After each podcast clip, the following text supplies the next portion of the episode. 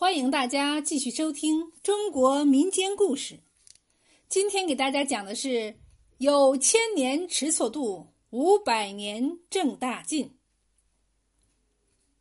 清朝乾隆年间，揭阳县山美村与迟错度村经常闹乡界纠纷，彼此对立结怨，成为历史悬案。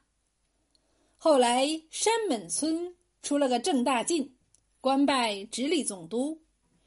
村里人仰仗郑大进官威权势，欲置迟错渡村人死地，两村结怨日深。有一年，郑大进衣锦还乡，消息传来，山美村地伏三尺，郑氏宗族更是奔走相告，欣喜若狂。郑大进回乡后。门庭若市，他回避一些不必要的迎来送往，深入乡众查访民情之后，便发出请帖，邀迟错度和周围邻村的三老前来赴宴。这时，山美村有些人满以为这是郑大进的鸿门宴，专等时机抓刘邦。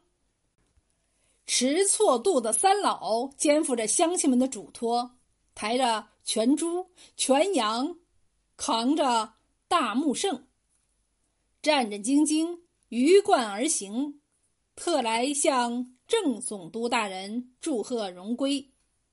他们踏进山美村地界，便见郑大进亲来迎接，大家喜出望外，正待上前施大礼。郑大进急忙阻止道：“毗邻失职，何须大礼？”接着迎三老进村。宴席上，郑大进殷勤的向迟错度三老敬酒。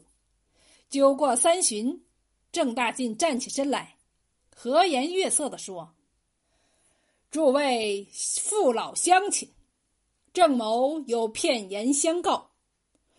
俗话说。”人心齐，泰山移。和睦友爱，至高无上。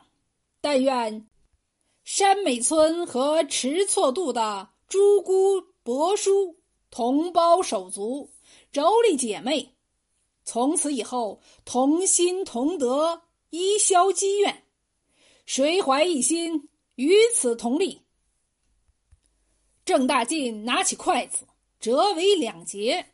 在场人等个个正襟危坐，瞠目相睹，恭聆训言。又过了一会儿，郑大进又语重心长的说：“山美村和迟错渡错角头相望，田边田，错边错，邻地乡亲都是炎黄子孙，有什么冤仇不能解？”又有什么结怨不能消？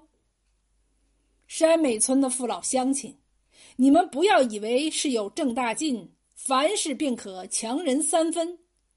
须知道，有千年的迟错度，无百年的郑大进。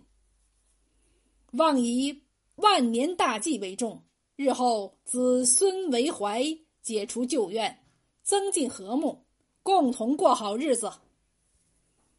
一席话说的山美村的人低头沉思，感动的迟错度三老热泪盈眶。